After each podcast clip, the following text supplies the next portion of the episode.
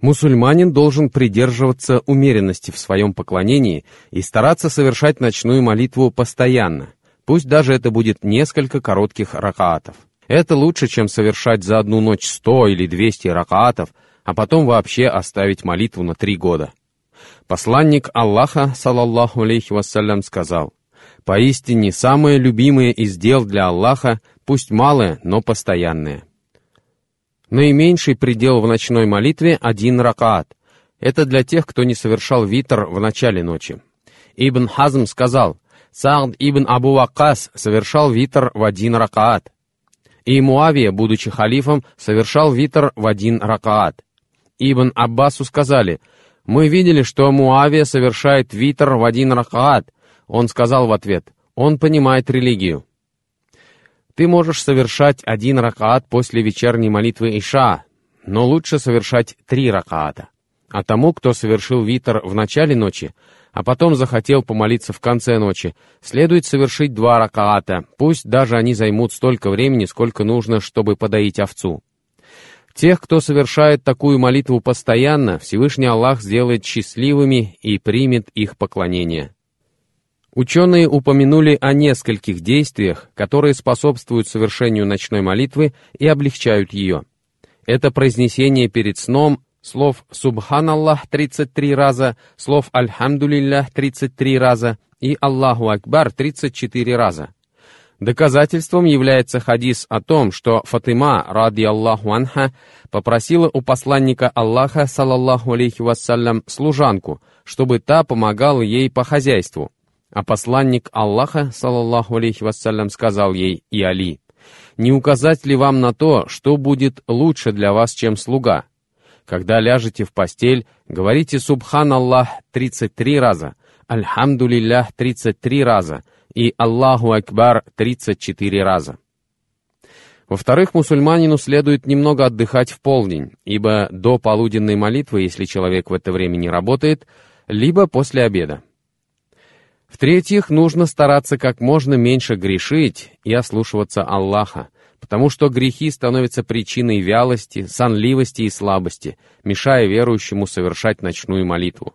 Один человек сказал Аль-Хасану Аль-Басри, «О, Абу Саид, я не могу молиться по ночам». Тот сказал в ответ, «Удерживают тебя грехи твои, клянусь Господом Каабы».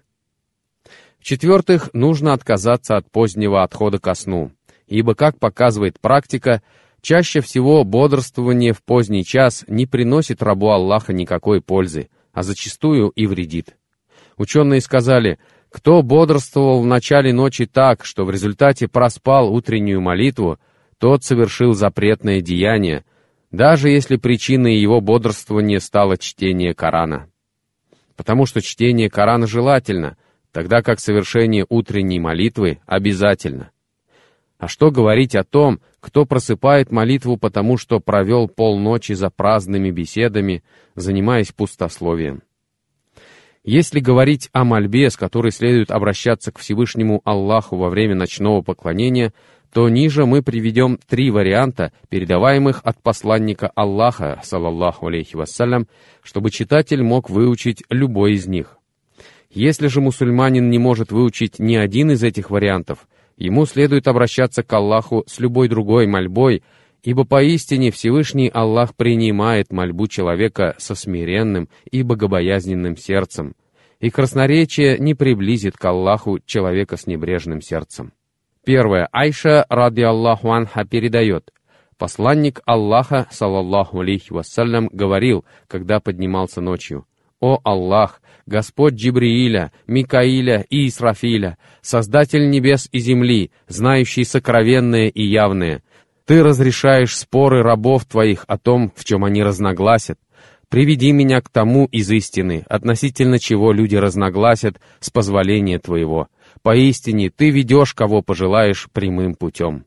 Второй вариант. В достоверном хадисе также говорится, что во время ночных молитв посланник Аллаха, салаллаху алейхи вассалям, говорил, «О Аллах, помести в сердце мое свет, и в зрение мое свет, и в слух мой свет, и передо мной свет, и позади меня свет, и надо мной свет, и подо мной свет, и помести в кости мои свет, и в плоть мою свет, и в кровь мою свет, и в волосы мои свет, и в коже мою свет». Это свет, который Всевышний Аллах дарует, кому пожелает. Аллах — свет небес и земли. Его свет подобен нише, в которой находится светильник. 24 сура, 35 аят. И третий вариант. Мольба, упомянутая в хадисе Ибн Аббаса, который мы уже приводили выше. «О Аллах, хвала Тебе, Ты распорядитель небес и земли, а о том, как выстаивали ночи наши праведные предшественники, мы уже говорили. Для них ночная молитва и ночное поклонение было делом само собой разумеющимся и привычным.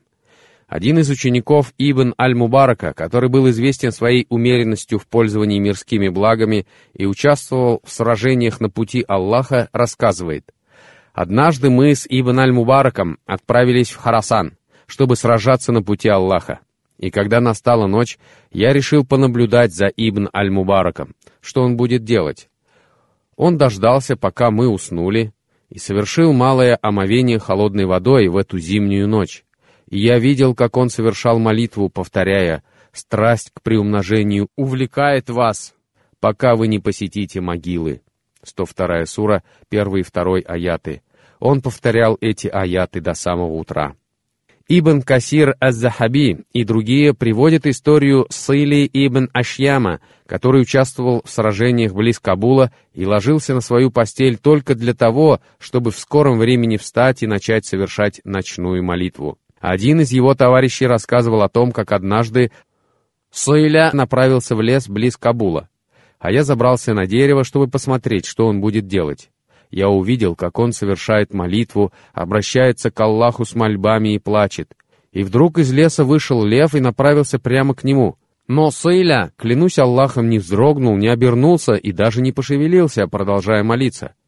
Завершив молитву, он сказал, «О, лев, если тебе велено убить меня, то сделай это, ибо этой ночью я ничем не смогу помочь себе перед Аллахом. А если ты не получал такого веления, то иди, добывай себе пропитание и оставь меня в покое, чтобы я мог молиться моему Господу. И клянусь Аллахом, я увидел, как лев поджал хвост, опустил голову, зарычал так, что душа моя ушла в пятки, и ушел. А Сыля продолжал молиться до утра.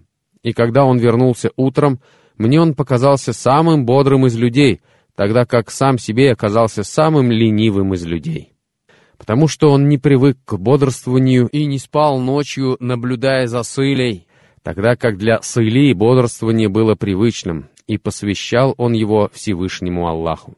Поэтому, когда Аль-Хасана Аль-Басри спросили, почему лица тех, кто простаивает ночи в молитве, светятся, он ответил, потому что они остаются наедине с Аллахом, и Он дарует им свет из своего света. Это один из самых прекрасных ответов Аль-Хасана Аль-Басри. До нас дошло немало хадисов и историй о ночном поклонении и ночных молитвах. Среди них и история Абдуллаха ибн Умара. Во времена посланника Аллаха, салаллаху алейхи вассалям, люди видели сны, а после утренней молитвы посланник Аллаха, салаллаху алейхи вассалям, поворачивался к нам и спрашивал, «Кто-нибудь из вас видел сон?» А я спал в мечети, и однажды я увидел во сне двух человек. Они подошли ко мне, и один взял меня за правую руку, а второй за левую. Они повели меня куда-то, и я увидел засыпанный колодец, из которого торчали два рога, и в каждом из них находились подвергаемые мучениям люди. Эти два человека сказали мне «Не бойся, не бойся». Они снова взяли меня за руки, и я сел вместе с ними. А потом они дали мне кусок шелка, и куда бы я ни указал им, он переносил меня в зеленый сад. Утром он хотел рассказать свой сон посланнику Аллаха, салаллаху алейхи вассалям, однако постеснялся своего юного возраста и рассказал о том, что видел своей сестре, Хавсе, а она пересказала эту историю посланнику Аллаха, салаллаху алейхи вассалям. Он улыбнулся и сказал, «Абдуллах, прекрасный раб Аллаха, только вот было бы хорошо, если бы он молился по ночам». И после этого Абдуллах, ради Аллаху анху, почти не спал по ночам. Некоторые ученые, толкуя этот сон, сказали, что под колодцем подразумевался огонь, да убережет нас Аллах от него. И это было словно предостережение от него. Два человека — это ангелы, а кусок шелка — благие дела, поскольку благие дела помогают верующему возвышаться, преодолевая ступень за ступенью. А теперь обратимся к мольбе, которую передает Ибн Аббас и которую я уже приводил в этой книге. Посланник Аллаха, салаллаху алейхи вассалям, говорил, «О Аллах, хвала тебе, ты распорядитель небес и земли». Также передается версия со словом «кайюм», как в словах Всевышнего «Аллах, нет божества, кроме Него, живого, вседержителя». Вторая сура, 255 аят. Также передается версия с однокоренным словом «каим», означающим «существующий сам по себе и не нуждающийся в других». Небеса и земля существуют благодаря Ему, Всевышнему. А о человеке говорят, что он «каим», дома, то есть тот, кто следит за ним, распоряжается им, поддерживает в нем порядок и так далее. Как сказал Всевышний Аллах, «Мужчины — попечители женщин». 4 сура, 34 аят — то есть они заботятся о них. И о старости селения говорят, что этот человек Каим, этого селения. Посланник Аллаха, салаллаху алейхи вассалям, сказал, «Ты свет небес и земли». Ученые сказали, что имеется в виду озаряющий небеса и землю свет лика Всевышнего. Согласно еще одному толкованию, это указание на то, что Всевышний Аллах свободен от любых недостатков и изъянов. Согласно другому толкованию, Всевышний Аллах сделал все сущее благим, то есть таким, каким оно должно быть, посредством своего света. Всевышний Аллах сказал, «Аллах — свет небес и земли, его свет подобен нише, в которой находится светильник». 24 сур, 35 аят. Ибн Касир сказал, в этих словах Всевышнего заключено много смыслов. Например, согласно одному из толкований, Всевышний Аллах наставляет на истинный путь обитателей небес и земли. Согласно другому толкованию, имеется в виду, что Он распоряжается небесами и землей. Или же Он дарует свет тем, кто следует прямым путем и призывает к этому других.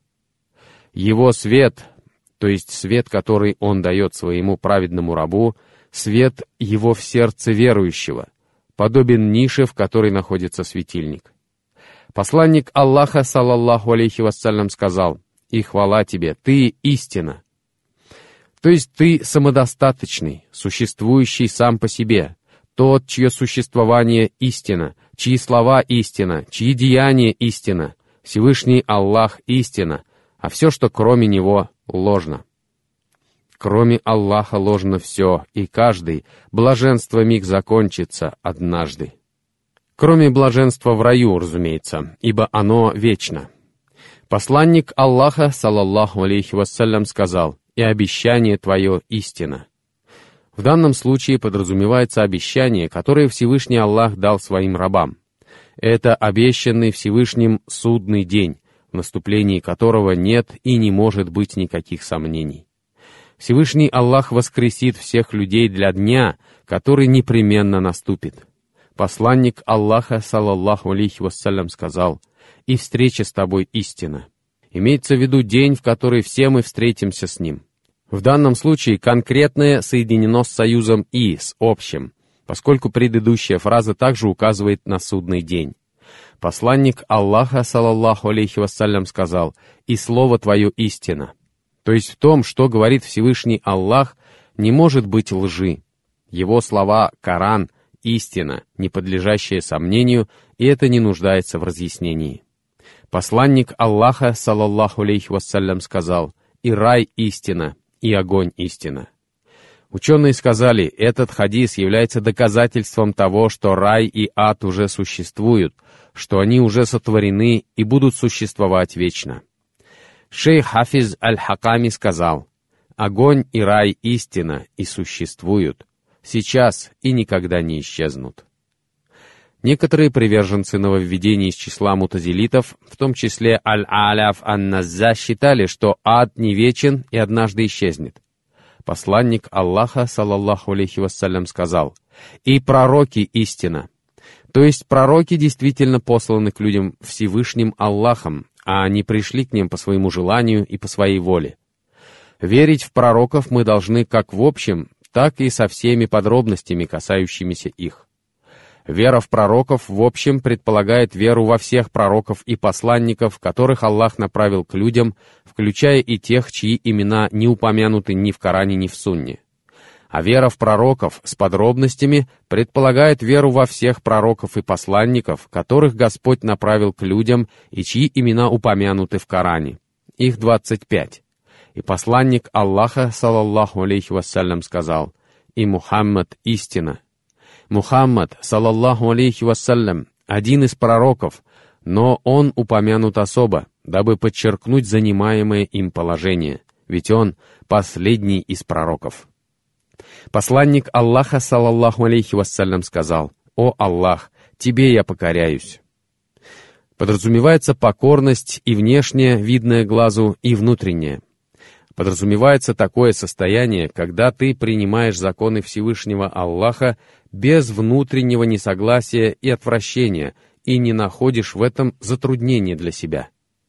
Посланник Аллаха, салаллаху алейхи вассалям, сказал, «В тебя верую, то есть я верую в тебя своим сердцем». Посланник Аллаха, салаллаху алейхи вассалям, сказал, «На тебя уповаю».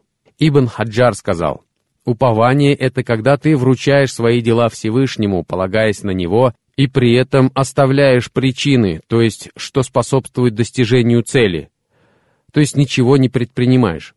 Это неправильное толкование. Приверженцы сунны считают, что упование — это когда ты вручаешь свои дела Всевышнему, полагаясь на Него, но при этом создаешь причины, то есть трудишься, делаешь то, что способствует достижению цели. Трудиться, принимать меры для достижения желаемого необходимо — потому что посланник Аллаха, салаллаху алейхи вассалям, поступал именно так. Во время сражений он использовал копье и надевал кольчугу и шлем.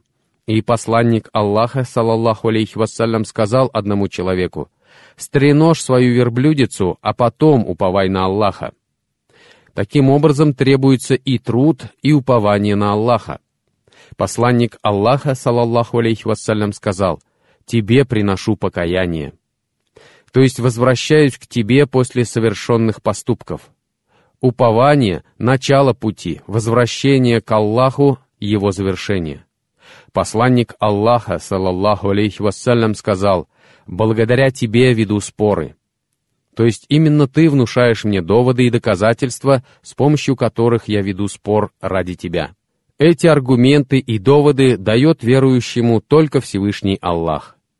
В одном из хадисов посланник Аллаха, салаллаху алейхи вассалям, сказал, «Ты мое подкрепление и мой помощник, и с помощью Твоей я нападаю, защищаюсь и сражаюсь». Посланник Аллаха, салаллаху алейхи вассалям, сказал, «И к Тебе на суд обращаюсь». То есть в своих тяжбах, спорах и конфликтах я обращаюсь на суд к Тебе, ибо только к Тебе на суд следует обращаться к тебе, а не к священнослужителям и прорицателям, главам племен и родов и так далее. Посланник Аллаха, салаллаху алейхи вассалям, сказал, «Так прости мне мои прошлые и будущие грехи». Разве посланнику Аллаха, салаллаху алейхи вассалям, не прощены все его грехи, как мы уже сказали? Почему же тогда он просил у Аллаха прощения за грехи, которые были, и те, которые еще будут? Ученые сказали, что со стороны посланника Аллаха, салаллаху алейхи вассалям, это было проявлением скромности перед Господом и признанием своих грехов и упущений. Согласно другой версии, посланник Аллаха, салаллаху алейхи вассалям, произносил эти слова, подавая благой пример членам своей общины. И первое и второе толкование передается от ученых. Посланник Аллаха, салаллаху алейхи вассалям, сказал — «Прости совершенное мною тайна». Имеются в виду поступки, которые совершались не на глазах у людей, то есть те, которые никто не видел. Посланник Аллаха, саллаллаху алейхи вассалям, сказал «и сделанное открыто», то есть поступки, которые были совершены при свидетелях. Посланник Аллаха, саллаллаху алейхи вассалям, сказал «ты выдвигающий вперед, и ты отодвигающий». То есть ты ускоряешь одни события и замедляешь, отодвигаешь другие. Это лучшие из толкований, которые были даны этим словам посланника Аллаха, салаллаху алейхи вассалям. При этом, вопреки мнению представителей некоторых групп и течений, среди имен Аллаха нет имени Аль-Кадим, древний, изначальный, поскольку оно не упоминается ни в Коране, ни в Сунне. Достаточно имени Аль-Ауаль, первый. Всевышний Аллах сказал, «Он первый и последний, высочайший и ближайший. Он знает о всякой вещи». 57 сура, 3 аят. И мы не имеем права придумывать имена или атрибуты сверх тех, которые приводятся в Коране и Сунне. Кроме того, атрибуты Всевышнего свидетельствуют о его совершенстве и отсутствии каких-либо изъянов и недостатков, и они не подобны одноименным качествам творений. У творений есть качества, указывающие на их полноценность, однако если среди атрибутов Аллаха есть одноименные, они, разумеется, несравнимы с качествами творений и, вне всяких сомнений, превосходят их. Если Всевышний Аллах называет кого-то из своих творений щедрым или кротким, то мы должны понимать, что Он сам несравненно более щедр и кроток. Однако эти атрибуты Аллаха не имеют никакого сходства с одноименными качествами творений, и они таковы, как это приличествует Ему, Всевышнему. Если же говорить о количестве имен Всевышнего, то в достоверном хадисе от Абу Хурайры сказано, «У Аллаха 99 имен, кто сочтет их, войдет в рай». Однако возникает вопрос, есть ли у Аллаха другие имена помимо этих 99? Да, количество имен Всевышнего не ограничивается названной цифрой. Ибн Мас'уд передает хадис хорошим иснадом, в котором посланник Аллаха, саллаллаху алейхи вассалям, сказал, «Я заклинаю тебя каждым из твоих имен, которыми ты назвал себя сам, или которые не спаслал в книге твоей, или оставил скрытыми ото всех, кроме себя, или открыл кому-либо из сотворенных тобой». Этот хадис является доказательством того, что у Аллаха есть имена, которые неизвестны людям, в том числе и пророкам. В заключение ответим на вопрос, когда же посланник Аллаха, салаллаху алейхи вассалям, обращался к Всевышнему Аллаху с этой мольбой? До такбира или после? Он обращался к Всевышнему с этой мольбой после такбира. Сообщение об этом с безупречным иснадом приводит Ибн Хузайма. Прошу Всевышнего Аллаха сделать нас одними из тех, кто посвящает ночи поклонению Ему и взывает к Нему со страхом и надеждой. Как сказал поэт, поклоняются Богу во мраке ночном, слезы тихо бегут по щекам. Аллах знает обо всем лучше. И да благословит Аллах и приветствует нашего пророка Мухаммада, его семью и сподвижников.